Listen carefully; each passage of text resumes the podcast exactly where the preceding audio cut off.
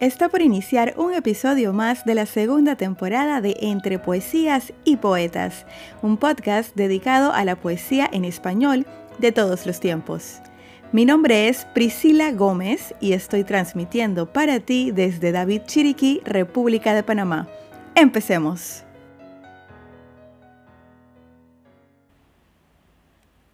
¿Qué tal amigos? Bienvenidos una vez más a este su podcast entre poesías y poetas, hoy en el episodio número 23 de esta segunda temporada. Y porque siempre es bueno innovar, empezamos hoy el primer viernes del mes retomando el segmento de entrevistas que teníamos en la temporada pasada. Y para iniciar este segmento como es debido, tenemos a una poeta de lujo, les hablo de María Teresa Ríos, chiricana residente en España, quien estuvo conversando con nosotros y nos va a contar un poco de su historia. Adelante con la entrevista. ¿Qué tal amigos de Entre Poesías y Poetas? Eh, Hoy retomamos la serie de entrevistas que teníamos desde el año pasado. Esta es la primera entrevista del año 2023, ya que estamos en una reestructuración de todo lo que es el podcast, la nueva página web y bueno, todos los eventos en los que estamos participando. Y nuestra invitada, nuestra primera invitada es María Teresa Quintero Ríos. ¿Qué tal María Teresa? ¿Cómo estás? Muy bien, gracias. Priscila, mucho gusto de estar aquí compartiendo e iniciando esta nueva etapa de, de tu programa muy contenta de estar aquí en Panamá y, en mi estancia de estos meses. Muchas gracias, gracias a ti por siempre apoyarnos y, participar. Y bueno, vamos a dejar que tú misma te presentes ante la audiencia. A ver, cuéntanos. a ver, te cuento. Eh, yo inicié mi, mi, mi, eh, proceso de, de, escritura, me lancé primero con un poema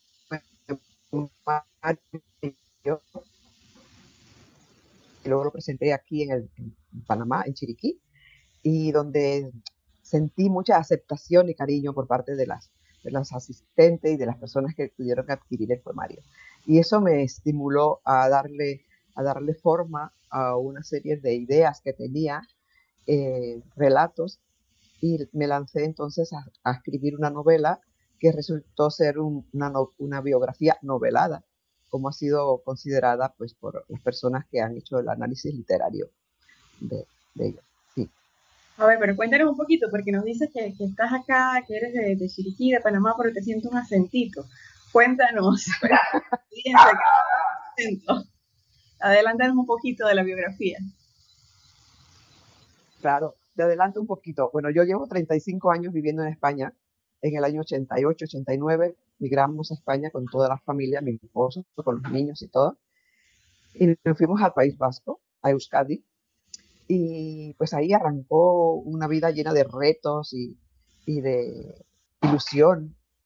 Eh, cuando los problemas no eran problemas, los problemas eran retos. Así lo denominábamos y creo que esa fue la,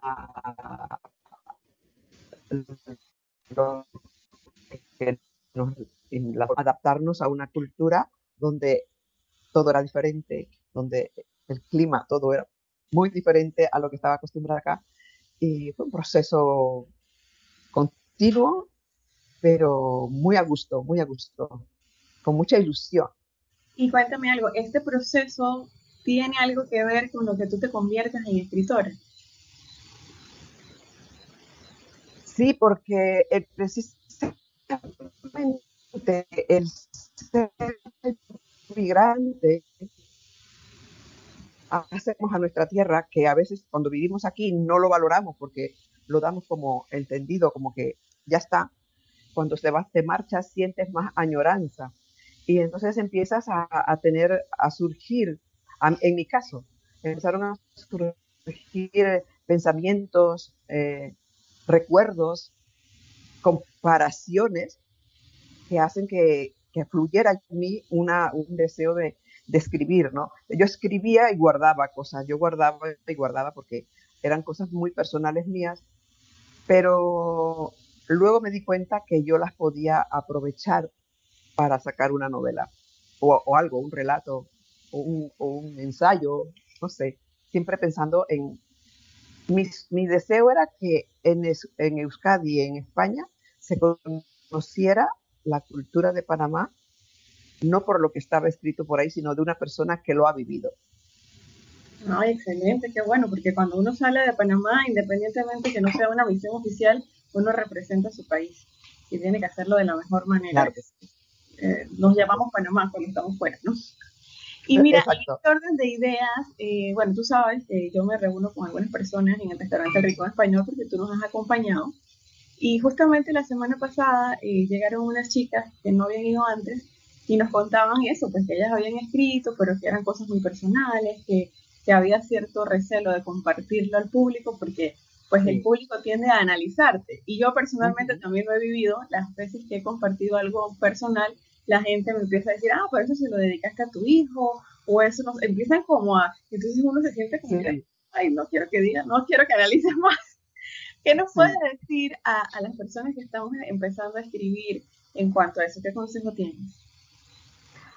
Yo consejo que, la verdad es que puedo dar un consejo y es algo muy personal que, que lo digo porque lo he aprendido, y es que a partir del momento en que tú decides escribir algo y publicarlo, eso ya no te pertenece.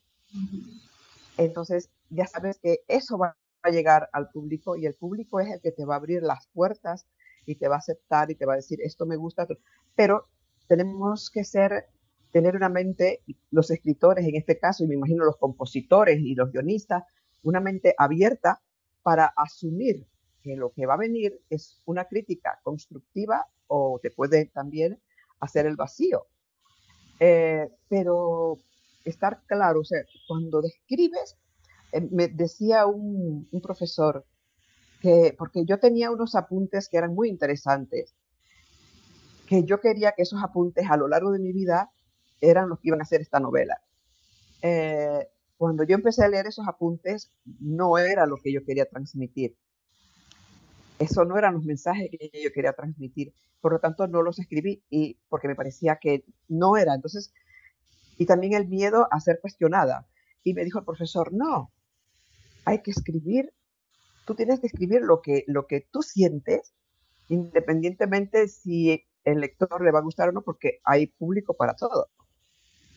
Así que yo creo que podría salir de ahí una, una novela eh, que o un, un, relato o algo que, que ayude a las personas a ayudar en la integración de las personas que vienen de una zona diferente. Exacto. De un lugar diferente. Es, importante, me encanta eso que dices, que cuando tú publicas la obra o cuando la, no publicas eh, profesionalmente, sino simplemente cuando la, la lanzas al público ya te deja de pertenecer, ya le pertenece al público. Eso, eso es algo muy cierto. Yo como intérprete me lo tomo muy a pecho porque a veces me tomo la licencia de, de cambiar ciertas pausas, ciertas, ciertas comas, porque pues eh, en la manera como yo lo interpreto, pues yo, lo adapto a claro, estilo. Claro. Entonces sí, sí estoy de acuerdo con eso de que, de que bueno, que ya no te pertenece, ya que ya es del público, que ya es del, del universo. Y bueno, cuéntanos más, aquí tengo tus dos obras, para que la gente las pueda ver. Sí que Polinizando el néctar de los versos, este es un poemario, ¿cierto? Háblame primero del poemario, la, ilustración súper bonita. Quiero que sepas que mi hijo, este, este, libro yo lo tengo en mi mesita de noche, y mi hijo cuando, cuando vamos a dormir me dice, mamá, vamos a leer, y entonces él empieza... ¡Oh, qué bello! estuviera contándome un cuento del pajarito y de la flor y del néctar y toda la cosa. Una anécdota que tengo para ti. Ay, gracias, gracias. Mira, realmente el poemario tiene una, una historia muy, para mí muy trascendental, porque fue como la puerta que, la ventana que se abre, ¿no?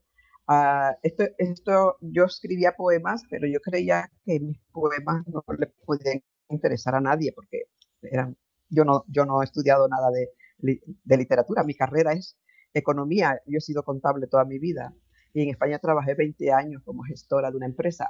Así que los, las letras no eran mi, mi, cosa. Pero yo tenía muchos sentimientos ahí acumulados. Entonces, a mí escribir me ha servido de terapia.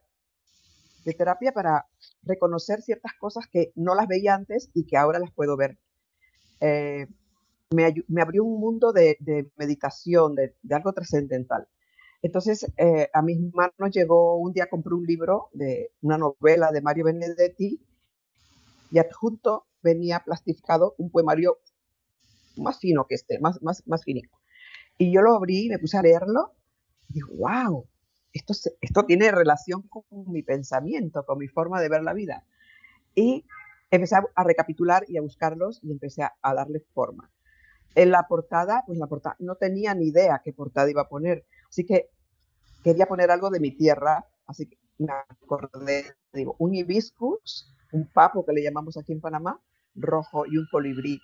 Pues lo hizo una persona que pinta en óleo y que pinta también como, tenía para su uso familiar, o sea, su casa, para, pero no para publicar en una parte.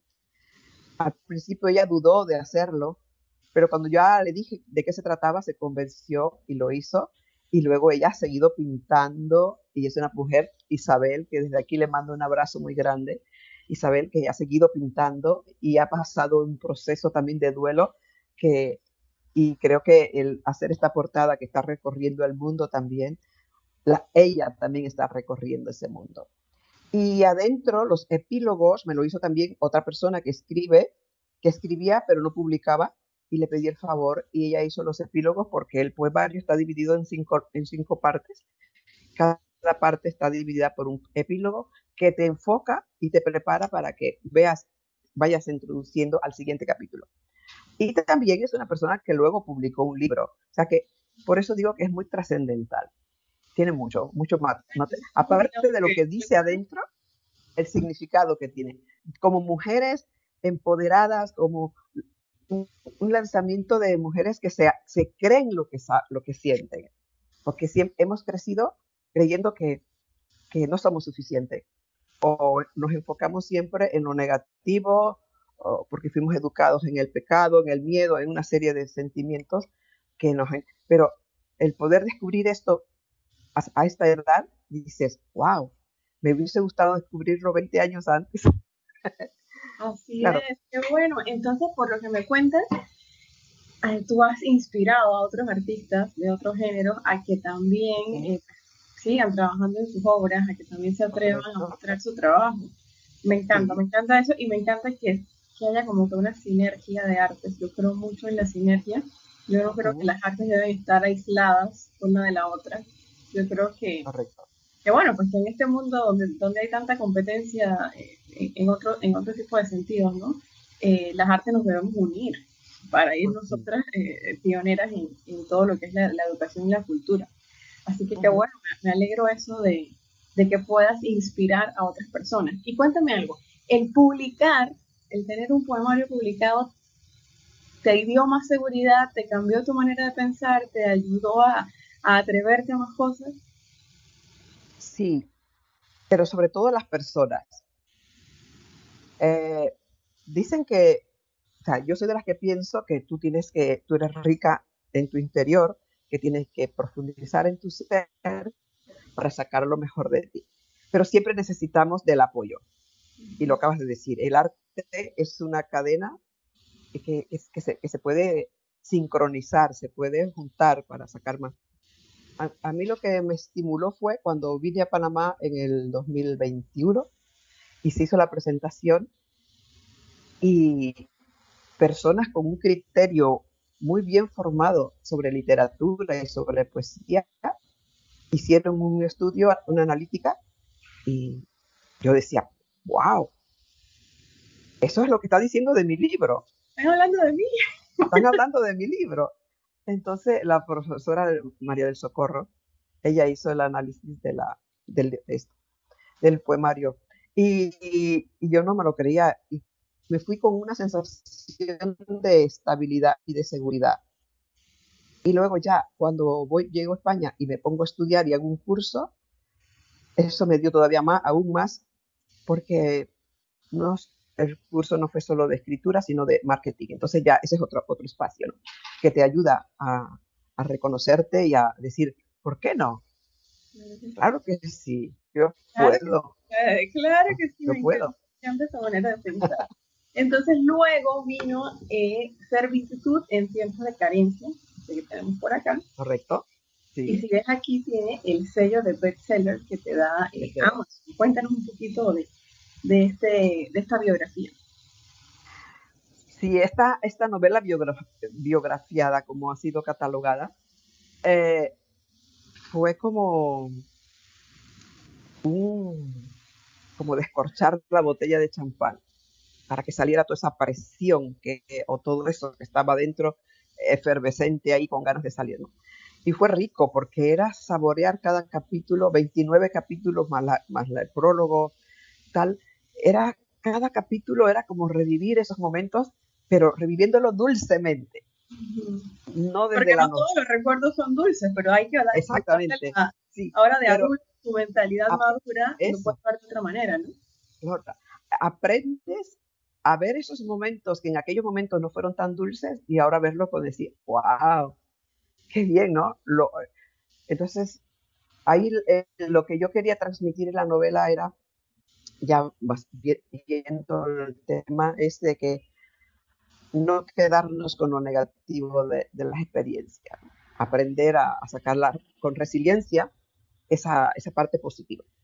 Bueno, el libro eh, yo lo, lo autoedité completamente, también quiero decir que soy autodidacta, que no he ido a, ninguna, a ningún sitio a, estudiar técnicas de escritura, solamente un curso que hice online con un grupo de personas de todo el mundo y, fui sacando mi, instinto, lo que llevaba por dentro.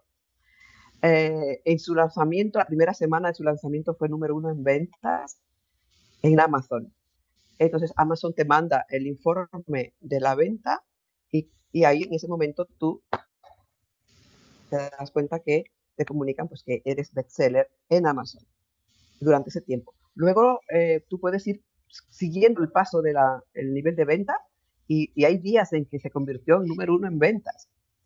O sea, ¿qué pasa? Que yo no estaba todo el tiempo metida en, para estar siguiendo, porque yo tenía tantas cosas en mi cabeza que no tenía tiempo, pero, pero también llegó a estar número uno en ventas después de esa semana de lanzamiento.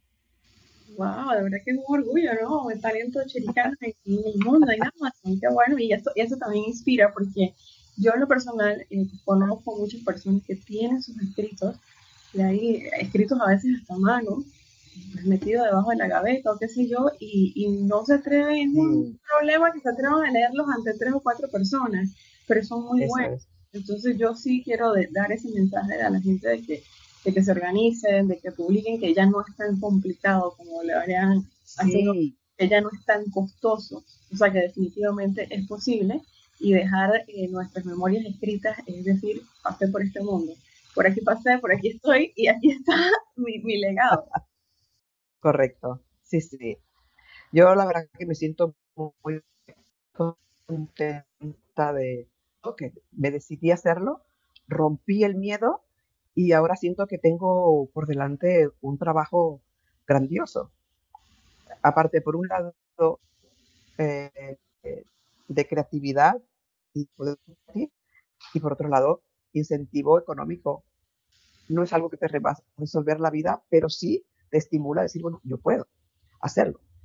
Eh, porque tenía la creencia de que solamente escribían las personas, los famosos, los que tenían un, una trayectoria, Vargas Llosa, Mario Benedetti, eh, esta, la señora está ahí, Isabel Allende. Pues sí, pero luego les miran la historia de estas personas y todos surgieron de un día que dijeron, voy a escribir. Es que no son extraterrestres, no, no están fuera de este mundo, tienen una vida como, la de nosotros somos las que idealizamos. Así es. Y también este libro fue traducido al inglés. Cuéntanos un poquito sobre eso. Correcto. Sí, cuando, cuando el libro yo veo que tiene eh, la aceptación que tal, que tuvo o que sigue teniendo, se me ocurrió, digo, ah, bueno, pues yo tengo amistades de habla inglesa, sobre todo la familia de mi, de, mi hijo en Noruega. Digo, pues no hablan castellano. Pues digo, pues la misma situación le puede pasar a otras personas que no me conocen, pero bueno, puede llegar. Entonces se me ocurrió hacerlo en, en, inglés. Eh, no tenía ni idea porque yo no hablo inglés, pero digo, fue, fui bastante lanzada, ¿eh? Dije, bueno, ¿por qué no? Sí, osada es la palabra. Y, no tenía idea, pero dije, lo voy a intentar, voy a hacer la prueba. Y ahí está. Sal, lo, se lo saqué, se organizó el lanzamiento y ocurrió lo mismo, tuvo la misma aceptación que, que tuvo el en castellano, con la diferencia que en lugar de un certificado de aceptación por el público, tiene dos, dos eh, que lo hacen aún más, o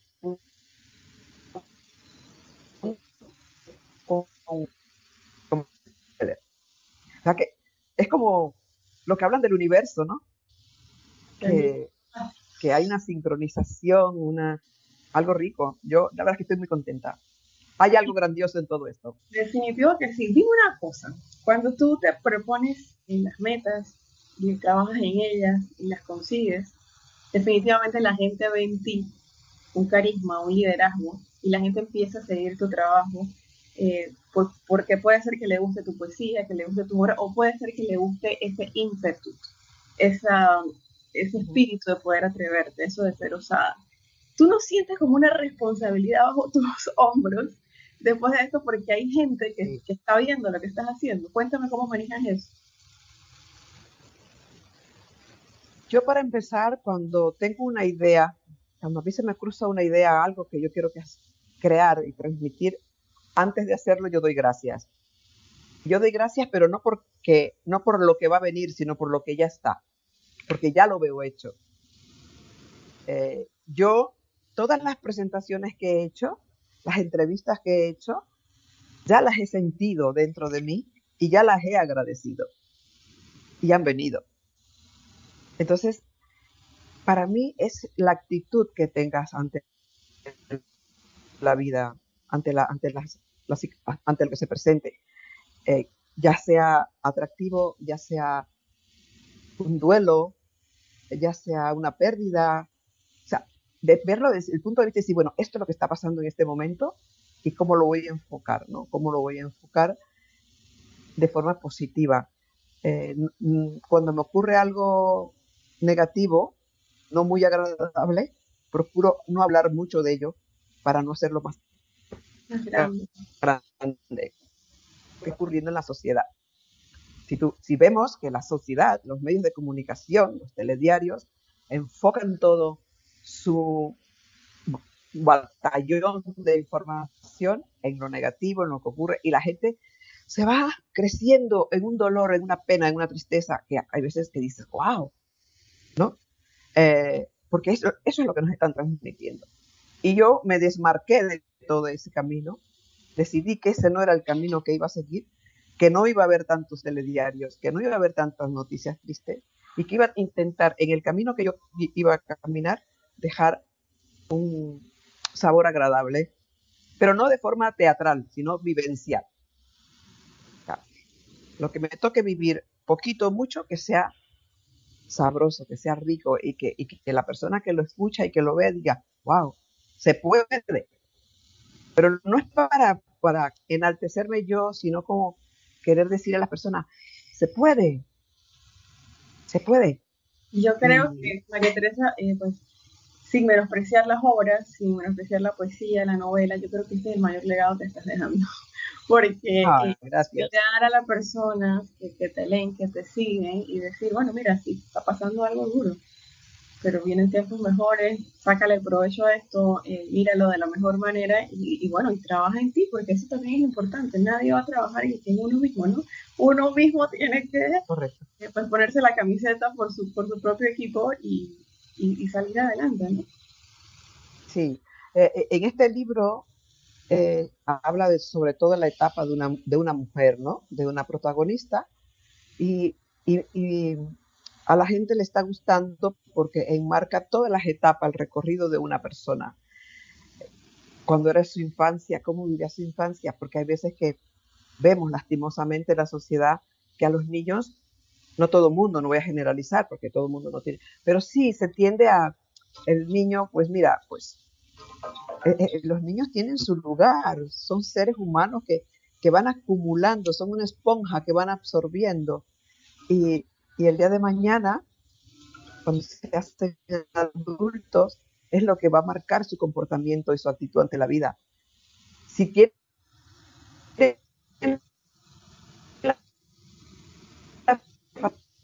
salgan del torbellino, pero si no, si no, lo, si no lo tienen, va a ser una cadena de, errores, una cadena de sinsabores, ¿no? Entonces, eh, yo pienso que ahí tenemos una labor muy grande. Eh, y con relación a la mujer, pues por supuesto, yo me, veo identificada con las mujeres luchadoras, empoderadas, que dicen, ¿cómo? No. Ahí voy.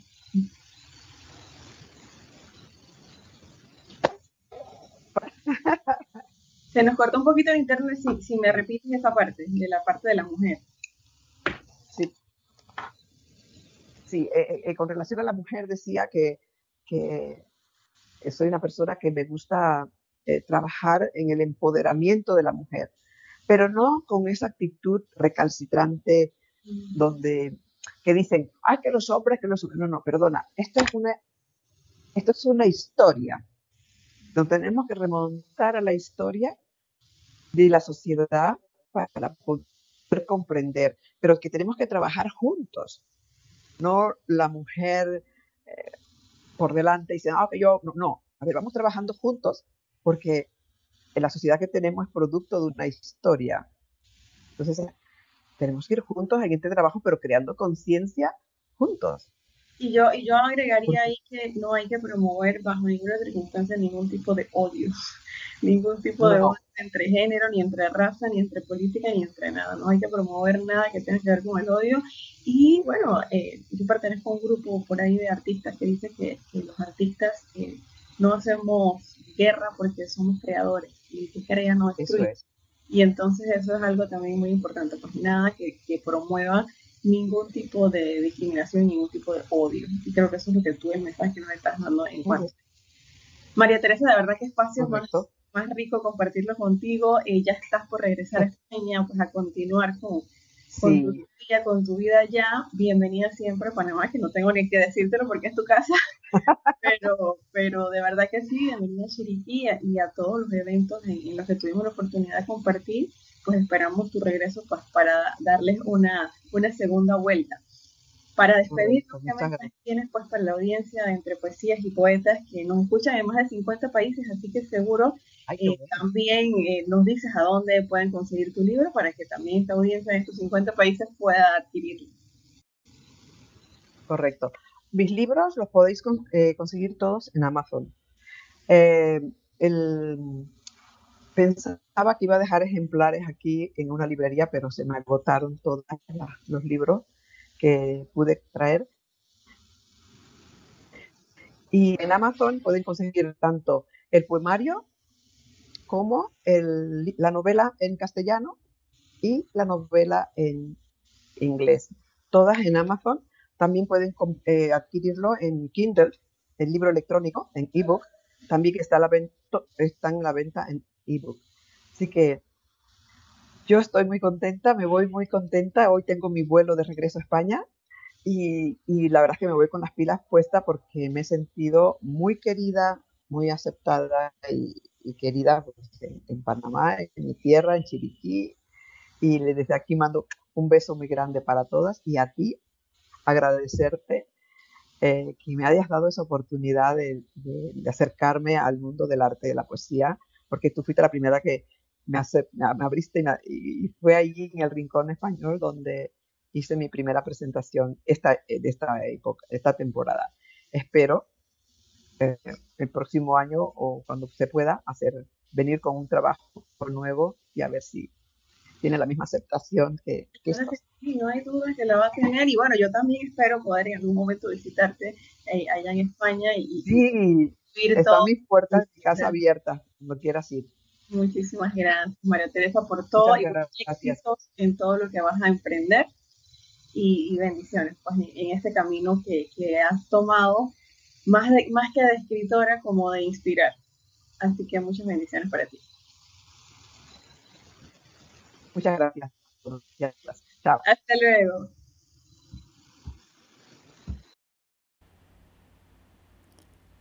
María Teresa, nuevamente muchas gracias por tu participación en este podcast y por ese carisma que tienes, por todo lo bonito y positivo que transmites en tus poemas y con tu presencia. Bienvenida siempre a esta tu tierra Chiriquí y también aquí a Entre Poesías y Poetas. En las notas del episodio voy a dejarle los enlaces para que puedan contactar a María Teresa y conocer toda su obra. Así llegamos al final de este capítulo. Los espero la próxima semana con una interpretación. Me despido recordándote que la poesía se vive mejor cuando se escucha. Hasta la próxima.